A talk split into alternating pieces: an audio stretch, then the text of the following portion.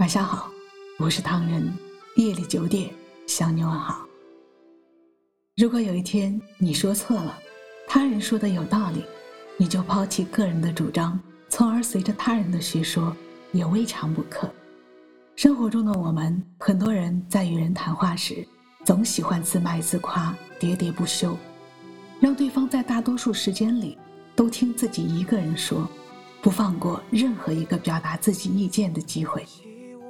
以为这样就能说服对方，可恰恰相反，这种在你眼里完全完美的演说，却完全错误。说话本来就是两个人的事情，我们需要通过谈话来了解别人，说服别人。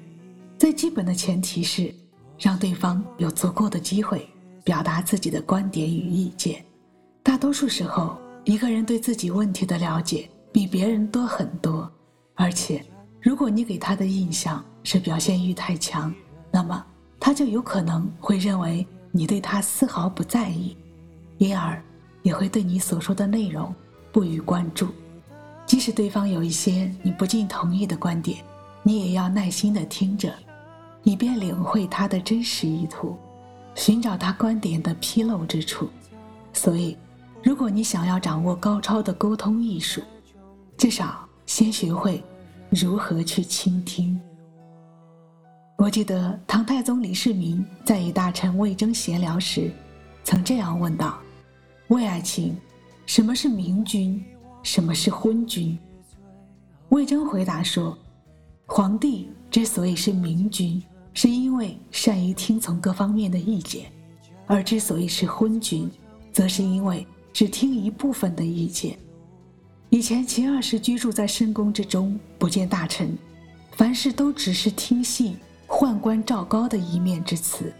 直到天下大乱以后，自己还被蒙在鼓里。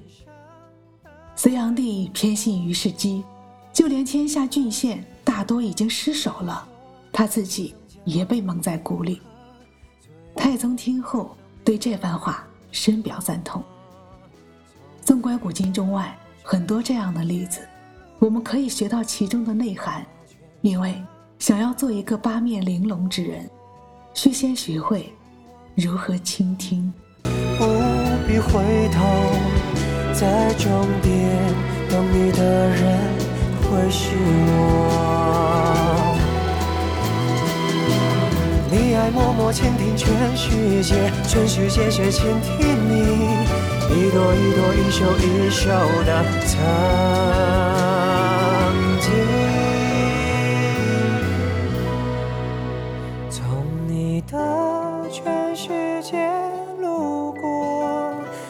曾。全乡的爱都活过，我始终没说，不曾将你附和，最后等你的人是我。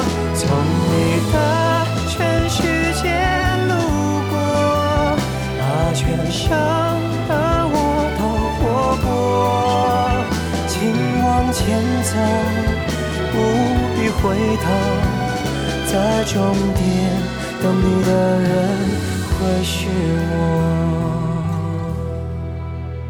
请往前走，不必回头。